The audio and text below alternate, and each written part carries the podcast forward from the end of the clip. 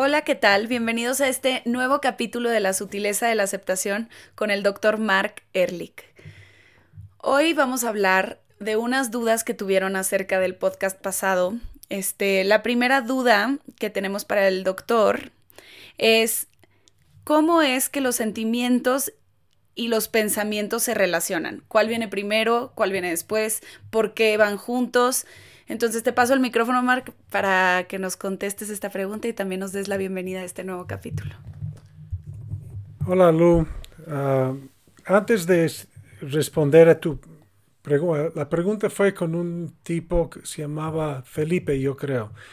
Ah, eh, lo que quiero de este podcast es que sea algo muy sencillo, muy informal, en donde podemos cometer errores y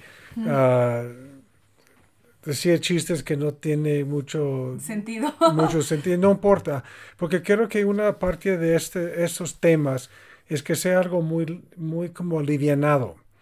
Ah, yo siempre pienso que si no podemos llevar estos conceptos a la vida cotidiana, no sirve de mucho. Entonces, vamos a ir viendo cómo este evoluciona. Pero regresando a la, la pregunta de Felipe, él quiere saber cuál es la relación entre los sentimientos y los pensamientos, ¿no?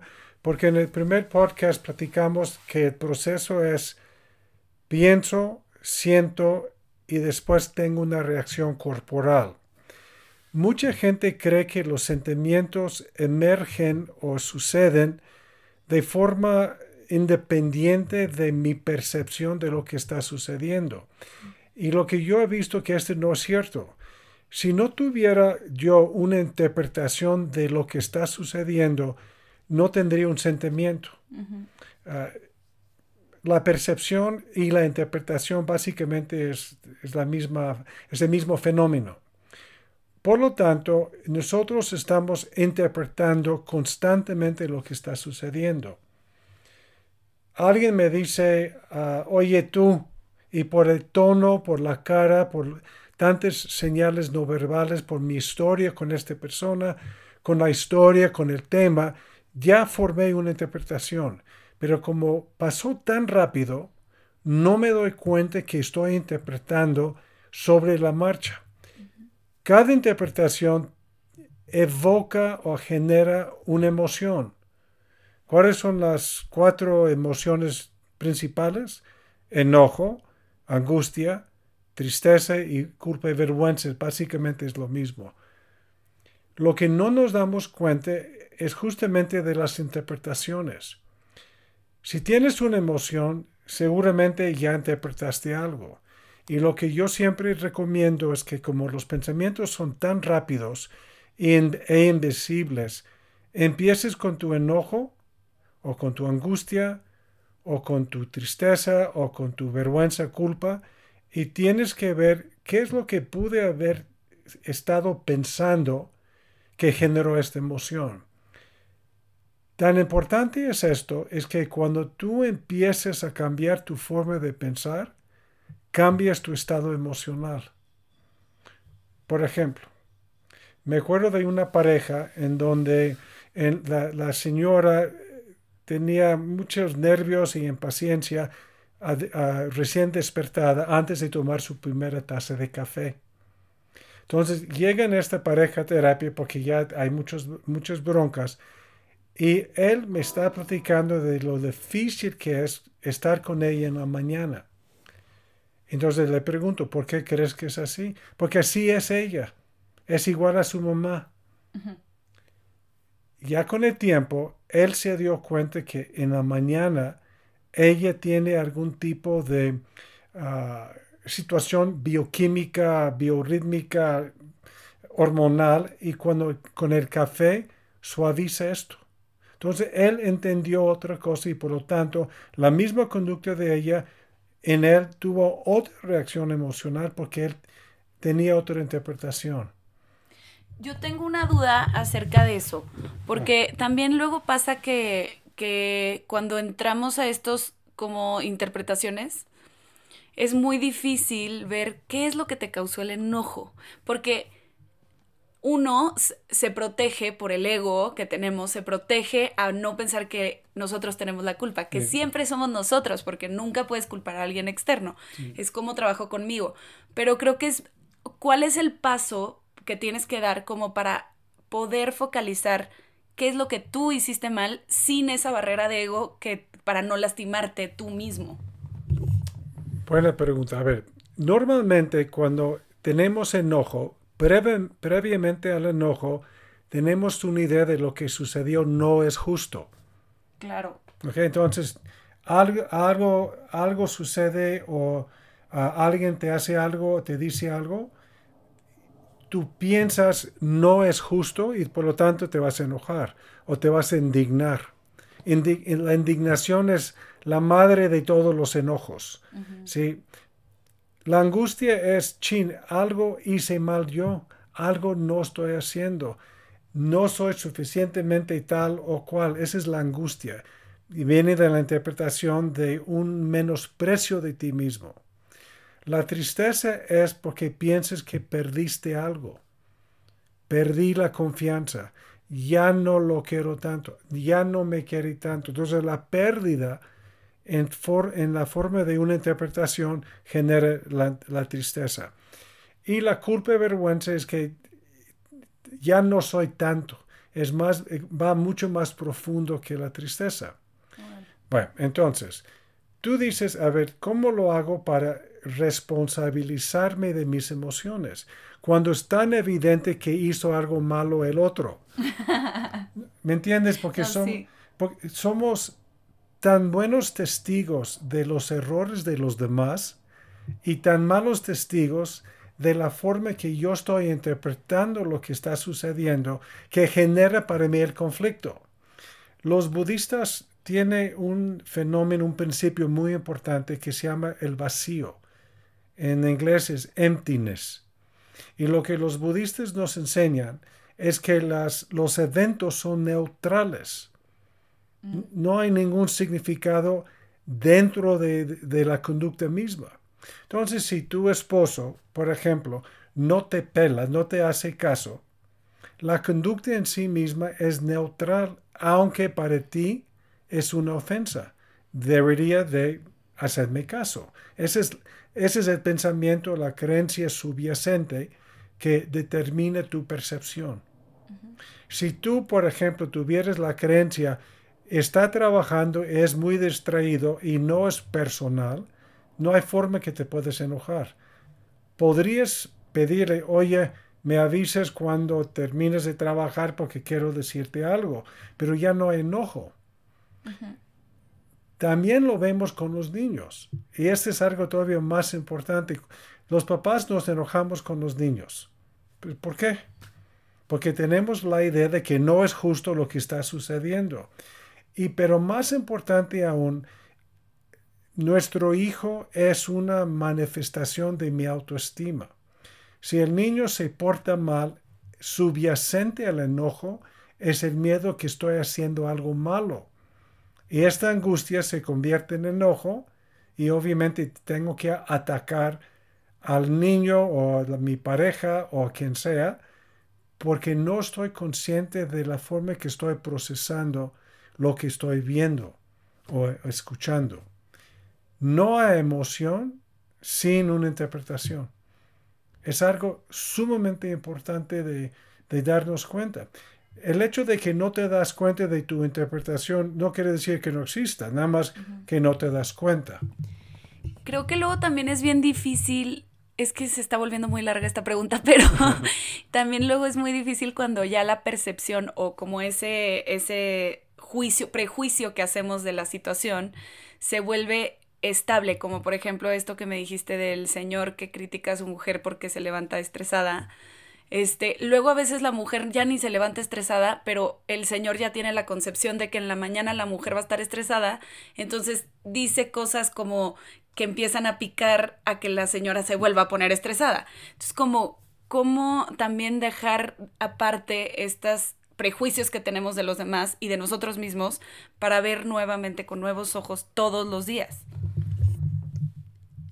Se llama la sutileza de la aceptación. es algo que es, es, es curioso porque de veras la capacidad de aceptar sin juzgar es la clave. ¿Qué sucede? Vamos a suponer que ya después de platicar, el señor se da cuenta que lo que tiene que hacer es darle a la señora una taza de café antes de interactuar con ella. Simplemente va le prepara el café, toma su café y todo amor y felicidad. Para que el Señor pueda hacer esto sin percibirlo como un sacrificio o como una injusticia, es la práctica de la sutileza de la aceptación que, suena tan fácil, pero es tan, tan exigente para nosotros por estos prejuicios que cargamos una y una y otra vez a través de la historia de nuestra infancia. De la infancia, de, de, la historia con la persona en sí misma, de los, las ideas que tú tienes acerca de cómo tiene... A ver, déjame darte otro ejemplo. Estaba yo platicando con un cuate acerca de la calidad de su matrimonio. Y tenemos tiempo en donde él se está quejando de cómo actúa su mujer.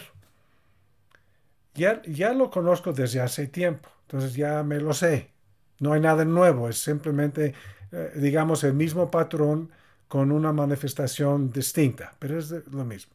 Entonces yo le pregunté, ¿podrías estar conforme con una, un 80% de satisfacción con tu esposa?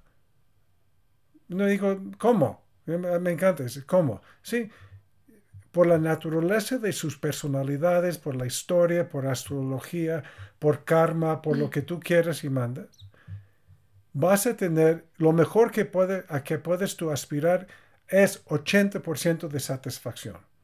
Y el 20% de que no van nunca van a ponerse de acuerdo, tienes que aprender a dejarlo pasar.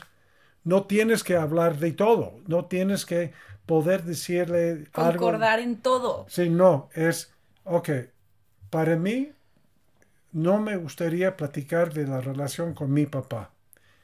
Para ti, prefieres no hablar de tu relación con tu hermano mayor. Entonces acordamos que esos dos temas lo dejamos fuera de nuestra dinámica. Por lo tanto, no podemos hablar de estos temas porque son temas muy sensibles.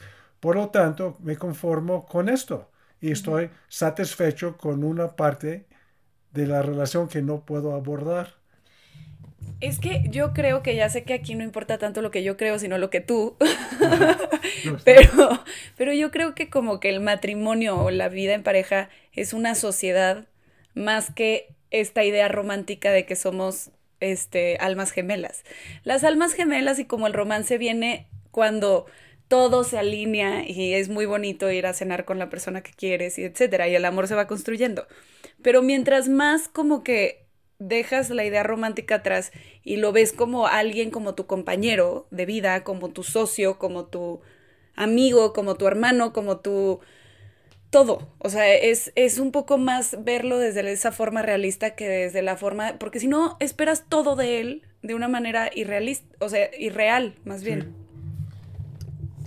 Sin darnos cuenta, todos tenemos ideas de cómo debería ser la relación.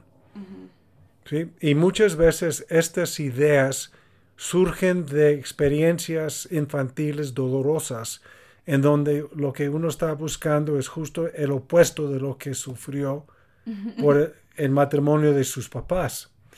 Y lo que es para nosotros la salud mental es saber qué es lo que puedo hacer para modificar la conducta del otro o por lo menos pedir un cambio en la conducta del otro y qué es lo que a mí me toca aceptar porque así es. Porque todos venimos con heridas emocionales. Exactamente. Ah, nos cuesta trabajo porque como tú dices, esta idea romántica de cómo podemos platicar de todo. No, no, sabes la cantidad de parejas que me han dicho la satisfacción absoluta del matrimonio porque podemos platicar de todo. Y eso no es cierto.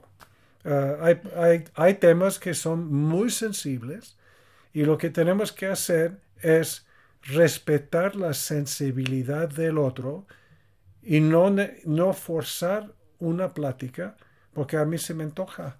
Igual no, no está bien. Y la intimidad de una pareja incluye en parte el respetar de que hay como no entrar. Hay temas mejor que mejor no le tocamos porque no nos lleva nada más que conflicto. Claro. Y, es algo que, no sé cómo llegamos a, este, a este punto. Lo, lo, importante, como platicamos de la sutileza de la aceptación, una parte de la intimidad de la pareja, obviamente es poder platicar y tener espontaneidad y compartir memorias y miedos, evidentemente.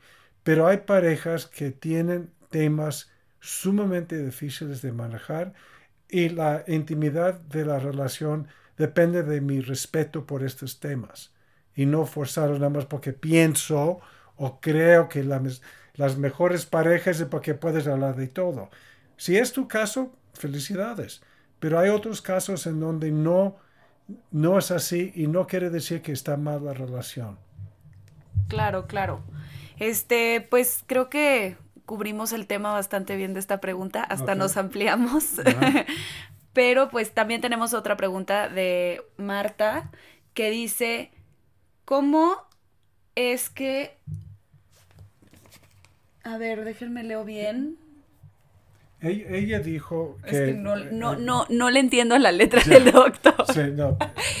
Bueno, eh, ella me preguntó, uh, yo me acuerdo de haber tenido una niñez feliz. Ah. ¿Cómo es que tengo heridas? Porque si tú te acuerdas, platicamos en, la, en el primer podcast acerca de la inevitabilidad de las heridas. Eh, me, llama mucho la atención porque lo que dijo Marta es, es, muy común. Me dice, yo me acuerdo de mi niñez como algo feliz.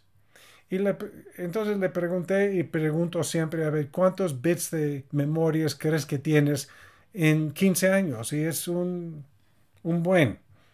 ¿Tú te acuerdas de un ser, punto uno de tu niñez y te conviene más ahorita pensar que tenías la niñez feliz cuando si tuviéramos la oportunidad de regresar y ver, podrías ver de que había muchísimo más eventos en donde sentiste no tomado en cuenta, que no te pelaron, que no te dieron de comer a tiempo, que tú lo que más querías es ver una caricatura, pero tu mamá estaba de malas y entonces te, apagó la tele y te gritó, ya vete a, a tu cama. Cualquier tipo de enojo de un papá o una mamá deja huellas, deja heridas. Más importante aún, antes de los 5, 6, 7 años, no tenemos una conciencia verbal, si no tenemos una memoria verbal. Por lo tanto, las experiencias dolorosas con los papás se quedan en, el inconsciente sin ningún tipo de código verbal. Mm. Es, eh, eh, a ver, Lu, ¿tú te acuerdas cuando aprendiste español? No. No. Yo tampoco me acuerdo cuando aprendí inglés, yo me acuerdo cuando aprendí español porque aprendí a los veintitantos años. Pero yo no me acuerdo cómo aprendí ah, inglés, pero evidentemente tú hablas español. Evidentemente aprendiste, además, no solamente aprendiste español, aprendiste un, un tono, ¿sí? O aprendiste ciertas frases que es, mucho, es como característica de tu familia. ¿sí? O, tú aprendiste ciertos códigos, por ejemplo, ah, si tu mamá te decía Lucía. Sí, era que me estaba regañando. Pero se dice Lu o Lucy. Lucy, entonces como aprendes que, ok, te quedes con estas connotaciones y aprendizajes sin darte cuenta, pero sí evidentemente funciona y te marca por mucho tiempo. Sí, ok. Por lo tanto, lo que yo sugiero a la gente es que no se preocupe si, si tuvo o no tuvo una herida infantil. La tienes. Es evidente que tenemos heridas infantiles porque hemos desarrollado las necesidades psicológicas como base a la herida que sufrimos. Por ejemplo, si yo sufrí la herida de no sentirme amado porque yo quería jugar con mi papá, pero él estaba trabajando todo el tiempo, yo no entiendo esto a los cuatro años. Lo que entiendo es que no juega conmigo y por lo tanto algo me falta, me falta amor. Mm. Por lo tanto, de esta herida surgen las necesidades psicológicas. En este caso, sentirme amado, me lo llevo a la relación de pareja y entonces lo que más necesito es que mi pareja me haga caso y cuando mi pareja tiene que trabajar, fíjate lo que sucede, activa la herida. Entonces me pongo triste, enojado, angustiado, culpable, de forma inevitable. Entonces, mi querida Marta, si tienes heridas infantiles, no te preocupes porque todas las tenemos. Lo importante es cachar la conexión entre tus necesidades psicológicas y lo que tú exiges de tus relaciones actuales. Ese es donde todas las heridas empiezan a tener juego y ese es donde está la sanación. Bueno, y hablando de la sanación, entonces, cuando estás en un momento así psicológicamente, este, pues demandante o como preocupante en su momento, ¿qué es lo que se tiene que hacer como para llegar a la calma otra vez y llegar a este flujo de, de la mente sutil que te permite avanzar en la aceptación? Eso. Viento, Lucy. Primero, tenemos que respetar los conflictos. ¿sí? Es a través del conflicto que tenemos el crecimiento. Ninguna pareja, ninguna relación no tiene conflictos. Qué bueno que hay conflictos porque son inevitables. Lo que es, lo que la clave es cómo aprendo de mí mismo a través del conflicto. Y a través de todos los conflictos, todos los conflictos, son necesidades emocionales psicológicas. Si no tuviéramos necesidades, no tendríamos conflictos. ¿Por qué? Porque me doy cuenta que no necesito eso, me gusta esto, me gustaría, pero no lo necesito. Por lo tanto, respeto lo que tú estás haciendo, respeto lo que tú estás pidiendo, yo, te pido a ti, y encontramos este tipo de armonía en la pareja. Pero como no estamos conscientes de las necesidades, y peor todavía, es, yo creo que me lo merezco. Entonces, yo quiero que tú ah, me respetes, por ejemplo. Y como yo pienso que tú tienes que respetar, cada quien tiene su, como, su diccionario de qué es el respeto. Respeto es cuando estoy hablando, me estás viendo en, la, en los ojos. Yo tengo la idea de respeto es, dejarte hablar y no interrumpir. Cada quien tiene sus definiciones. Inevitablemente tu pareja, tus hijos, tus papás van a frustrar estas necesidades porque no nos damos cuenta. A través del conflicto, tengo que siempre preguntarme qué es lo que yo pensaba que yo necesitaba. ¿Y eso lo haces en la contemplación?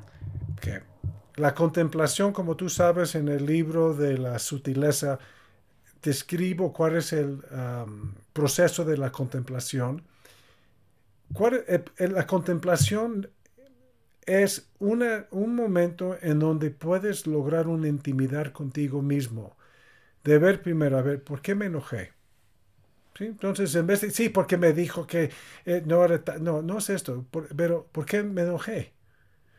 me enojé porque yo quería algo. Ah, ¿Y qué es lo que quería?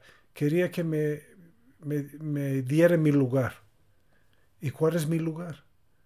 ¿Sí? La contemplación, en vez de fijarme en lo que hace el otro o lo que no hace el otro, quiero entender con más y más claridad mental todas estas ideas y conceptos y creencias que tomo como una verdad, que evidentemente no es una verdad, es mi verdad. De hecho, yo pienso que son creencias neuróticas que podemos platicar a lo mejor en, otro, en otro podcast. Ah, y la contemplación me da la calma de profundizar en mi entendimiento de mis creencias que tomo como verdades. ¡Auch! Exacto. Eh, ¡Boom! Sí, pero ¿por qué dices boom? Porque creo que es una, es lo que acabas de decir, es muy complejo como llegar a esa conclusión, porque a veces uno ni siquiera sabe qué es contemplación. Eh. O sea, por ejemplo, a mí hace unos años que pues no te había leído, que no había como metidome más al tema de conciencia y todo esto, yo pensaba que la contemplación era meditar o tenía que sentarme, prender una vela, tener, ¿sabes? Como esta concepción de que es muy difícil llegar a este momento de paz y calma para escuchar tus pensamientos. Y poco a poco con el tiempo he logrado entender que la contemplación está en todo el día, toda, o sea, en todo momento. Puedes hacer, a veces es difícil cuando estás en un momento de mucho caos llegar a ese momento de paz e intimidad contigo, pero creo que mientras más lo estudias o como más lo trabajas, más fácil llega a ti este momento de contemplación. Me gustaría que en estos últimos minutos nos platicaras un ejemplo de, de un día a día y cómo puedes llegar a este momento de intimidad contigo mismo. O sea, como prácticamente vas en el coche ah, o... quiero hacer una aclaración entre la contemplación y la meditación. Que la meditación es dejar tu mente libre sin ningún enfoque. Algunos usan la respiración para seguirle o una mantra. La contemplación, sin embargo, es atención concentrada en una pregunta, una duda, un tema, un conflicto. Entonces, yo recomiendo que encuentres un lugar cómodo, pon tu vela, pon tu incienso, toma tu té, fuma tu cigarro, toma tu pipa, lo que tú quieras, porque el propósito es ver, no quiero tomar algo como un hecho sin cuestionar todo lo que se pueda alrededor de la interacción o alrededor del tema. Por ejemplo, puedes contemplar, no sabes si deberías tomar un trabajo o otro trabajo o no sabes si quieres salir con este tipo o este tipo, o no sabes cuál es la mejor educación para tus hijos, esta escuela o otra escuela. El tema no es tan importante, lo importante es que agarres un momento, y puede ser 5, 10, 15 minutos, no tiene que más de esto, en donde estás enfocado en una sola pregunta, en un solo tema. Ah, yo creo que es tan importante eso que vamos a ir platicando ya en otros, en otros podcasts.